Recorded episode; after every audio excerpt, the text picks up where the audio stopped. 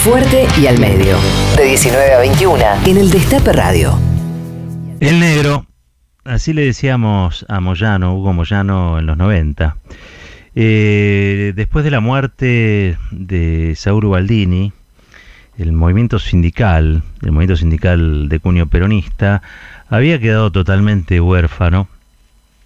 Y había un, grupo que se empieza a nuclear en lo que se llamó el, MTA, el Movimiento de Trabajadores Argentinos. Era un, grupo sindical donde también estaba el Bocha Palacios, que era un dirigente de la UTA, de la Unión Tranviarios Automotor, pero donde se veía descollar a este dirigente sindical camionero, eh, que tenía una característica muy especial, que hacía recordar mucho Baldini y era que le gustaba la calle y la acción directa. Casualmente ayer se cumplieron, mm, a ver, desde el 82 hasta ahora, 38 años sería, este, de lo que fue una marcha impresionante que ocupó toda la Plaza de Mayo, encabezada por Saulo Baldini, al grito de se va a acabar, se va a acabar la dictadura militar. Fueron todos presos, Ubaldini, Lorenzo Miguel, todos, todos, todos, todos presos. Porque mm, el sindicalismo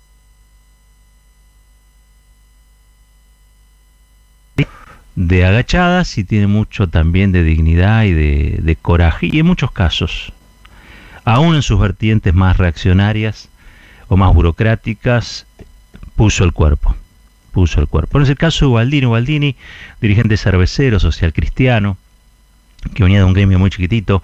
Todo lo contrario, Hugo Moyano, ya de un, de un sindicato que se hizo fuerte en los 90. Qué paradoja, ¿no? Mientras se destruía el patrimonio público, mientras se remataban los trenes, los teléfonos, mientras prácticamente que nada quedaba en manos de, del Estado y muy pocas cosas en manos de, de empresas argentinas, eh, surgía allí con fuerza el sindicato de camioneros, que hasta ese momento en la CGT baldinista había tenido como representante a un tal Pérez, se llamaba de apellido, eh, que era el secretario de Derechos Humanos de la CGT. Fue el primero que hizo un acercamiento con las madres y con las abuelas, el primero que hizo posible que Waldini se juntara también con, ellas, este, un tipo que estaba vinculado eh, a, la, a, la, iglesia, a la iglesia a la iglesia en opción por los pobres, a la iglesia, a la, pastoral social de la iglesia en realidad, a la pastoral social de la iglesia. Y de allí surge mm, Moyano con sus características y en los 90 que fueron un verdadero páramo para todos los trabajadores y todas las trabajadoras, cuando nosotros en, periodismo todavía teníamos un fuerte, realmente muy fuerte, que era la Unión de Trabajadores de Prensa de Buenos Aires, eh, que encabezaba la unidad de varios sindicatos que habían sido este, bueno, reunificados bajo esa sigla. Em, la verdad que muchos ni siquiera teníamos en las empresas ni, comisiones internas ni nada, porque el pánico después de la caída del muro, el pánico arreciaba en, en, las redacciones, en las fábricas, no digo cualquier tipo de representación sindical, en ese momento en el que los patrones del mundo creían que el mundo este, la historia había terminado y que había terminado favoreciendo al capital en contra de los trabajadores, eh, la verdad que entre los que tenían miedo, y aparte estaban muy empoderadas las empresas, con lo cual te despedían y te quedabas en la calle. Hasta que más o menos a, mitad de los 90 empieza a ser crisis, empieza a ser crisis el modelo, el modelo de la convertibilidad, y paradójicamente les decía, un sindicato como el de camioneros, del rubro servicios, este, aprovecha su crecimiento exponencial este, en la economía, bueno, producto de que los trenes empezaron a andar mal, producto de que realmente la economía de servicios funcionaba con la mitad del país, y Camilo se convirtió en un sindicato fuerte, un sindicato fuerte y con un dirigente a la cabeza como Hugo Moyano muy corajudo, muy corajudo. Eh, quizá no tenía este, las dotes oratorias, o no tiene las dotes, oratorias de, de Saúl Baldini, pero sí un mismo compromiso es un tipo de sindicalismo, el peronista, que quizá no entrarían en las películas de Ken Loach. ¿eh? No son rubios, no son lindos, no hablan bien, pero eh, se parecen bastante a aquellos que representan. Esa es una de las características quizá más genuinas del sindicalismo. Este, pero decía, Dentro de ese paraguas los hay de todo tipo, los hay combativos, este, uno nunca este, puede olvidar a los que son los, gráficos, la Federación Gráfica Bonaerense, a Ongaro, este, por hablar del sindicalismo peronista clásico, combativo, los documentos de Huerta Grande, la falda, un, un, sindicalismo comprometido con la liberación nacional, con los proyectos populares. Eh, y también los hay de aquellos que agacharon la cabeza como Bandor, ¿no?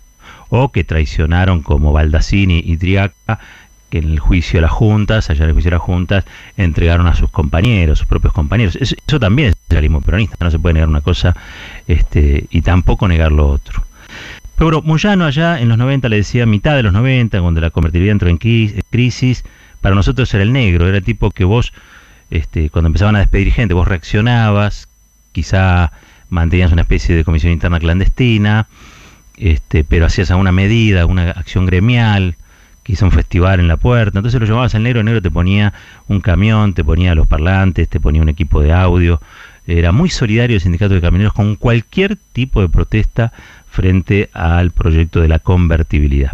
Ese, con, con, la, el MTA, el Movimiento de los Trabajadores este, Argentinos, se empezó a dar una gran movida que incluyó um, un frente, digamos, gremial, un frente sindical, en realidad de cuño antiliberal, que este, hizo las marchas federales, ¿no? junto con la CTA, confluyó en muchos casos con, con la CTA y fueron los que en la calle resistieron en los 90 el proyecto neoliberal encabezado por Menem y Cavallo. ¿no?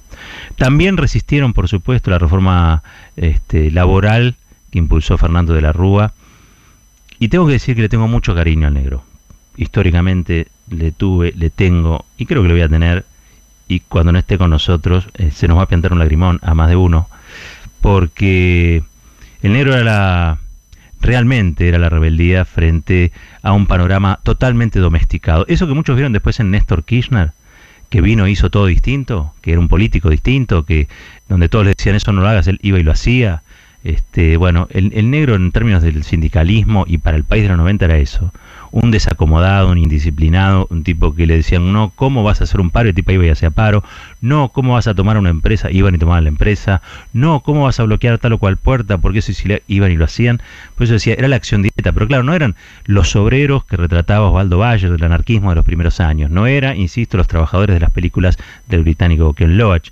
Eran el sindicalismo morocho, argentino, con sus características, parecido, yo diría idéntico a sus representados. Y la verdad es que mm, hoy cuando vi que Alberto Fernández reivindicaba a Hugo Moyano sentí una secreta emoción que recién ahora puedo contar, porque yo fui uno de los que sufrió muchísimo cuando Cristina Kirchner y Hugo Moyano se pelearon. No importa por qué las apetencias del sindicalismo, de Hugo, de querer ser presidente, no sé, o Cristina, que no quería verse envuelta en asados o reuniones hasta altas horas de la noche, cosas que el sindicalismo peronista y la política masculina y machista de la Argentina es muy afín. Este, probablemente todo eso sea cierto y probablemente sean motivos razonables, pero yo sé que ese frente, que era un frente importante, un frente político sindical muy importante, encabezado por Néstor Kirchner, por Cristina Kirchner y por Hugo Moyano, era un frente que hizo posible que el país fuera distinto a lo que era, ¿no? Y que realmente fueron parte de un proyecto que incluyó gente, realmente fueron parte de un proyecto que recuperó algunos resortes soberanos de la economía. Este, la, verdad es que yo creo que el negro Moyano, en, por lo menos en el gobierno de Néstor Kirchner, este, cumplió un rol destacadísimo. Y luego ya Cristina se pelearon, estos reclamos de impuestos a las ganancias, ¿no? cuando vemos lo que sucedió después, los cuatro años de macrismo, está claro quién tenía razón ¿no? frente a eso. Este, y creo que había razones de ambos lados, pero me tengo que inclinar por Cristina Kirchner, primero porque la admiro, segundo porque es una gran estadista, una conductora política que muy probablemente sepa poco de sindicalismo, pero sabe mucho del otro. Y ocurre en lo inverso algo parecido con Moyano. Yo creo que es un gran sindicalista que sabe poco de política. Y cuando alguien me dice, no, pero ¿cómo vas a decir eso, Negro Moyano? Si se este, fotografió este, con Macri inaugurando una estatua de Perón. Si creyó que con Macri iba a estar mejor que con Cristina. Y fracasó. Solo alguien con muy poco olfato político puede hacer eso, la verdad. Y lo tengo que decir porque lo cortés no quita lo valiente, ¿no? Y me parece que Moyano fue todo lo que yo dije en los 90, Moyano es todo lo que representa para mí y las movilizaciones que eh, me genera emocionalmente, pero también es cierto que políticamente la ha pifiado muchas veces. Pero hoy, cuando Alberto Fernández lo reivindica, dice que es un dirigente ejemplar, todo lo que dijo es cierto, absolutamente cierto. Ese sanatorio Antártida, donde hoy nos enteramos aparte que el presidente nació, mañana se van a cumplir hace 61 años, y que recuperan los camioneros ahora en un convenio con Axel Kisilov para que sean atendidos los bonaerenses, un sanatorio de lujo, en el que Camioneros invirtió mucha, pero mucha plata. Este, es parte de la obra social de Camioneros. Y la obra social de camioneros es grande, es inmensa. Los camioneros en líneas generales están bien con Moyano, o por lo menos, la verdad que siempre Moyano los ha considerado en sus negociaciones, en sus paritarias, en sus encuentros con el gobierno, con los empresarios, eh, como sus representados, y lo ha hecho muy dignamente. Muy dignamente. Y no le ha temblado el pulso de ponerse fiero y hacerse el malo si había que hacerlo. Y hoy mismo dijo el presidente, y creo que eso fue un gran elogio, decirle, y la pedía para ellos, no para él. ¿No? La pedía para ellos, para sus representados, para los camineros y no para él. Este, evangelista, es un evangelista de esos que dan bendiciones por ahí, marplatense, con un pasado este, en la juventud sindical peronista, más de, centro derecha que otra cosa, pero un tipo llano, evidentemente popular, que hoy recibido un justo merecimiento eh, y que ha sido la bienvenida y la apertura nuevamente al movimiento nacional y popular de este un personaje clave, eh, como Hugo Moyano, el negro, como le decimos, y, la verdad es que creo que fue muy merecido lo que hizo el presidente en este punto, en este caso, porque este proyecto, este gobierno, necesita también de los Hugo Moyano. Y necesita también de los Hugo Moyano porque eh, no es un proceso que pueda tener al movimiento sindical en contra, por el contrario, el movimiento sindical tiene que estar alineado con el gobierno en una pelea que tiene un carácter ya ni siquiera de escala nacional, es de escala global. Y me parece que en ese caso el movimiento sindical argentino, el movimiento sindical peronista, el movimiento sindical peronista y el que no es peronista, debe de algún modo este, alinearse en este proyecto y colaborar y cooperar en todo lo que pueda, como ahora lo está haciendo Hugo Moyano con Axel Kisilov, de quien alguna vez se burló ¿no? en, el, en el pasado. Pero hay algo que tiene de importante la política es que es dinámica y los viejos enemigos se convierten en aliados y los errores siempre se pueden enmendar y construir poder, que es lo que se necesita para revertir las correlaciones de fuerza, es un arte este, de los que al que pocos se animan. Y aquellos que se animan, que ahora algunos le quieren bajar el sueldo, yo la verdad es que los aplaudo y los felicito. Y ver que hoy el presidente reconocía a un dirigente sindical como Hugo Moyano, a la vez que el otro día trató de miserar a, a Paolo Roca, es algo que a mí me reconcilia con la realidad. Decir las cosas tal como son, así son, nos guste o no. Esto es Fuerte y al Medio. La reflexión tiene su tiempo. Fuerte y al Medio. Con Roberto Caballero.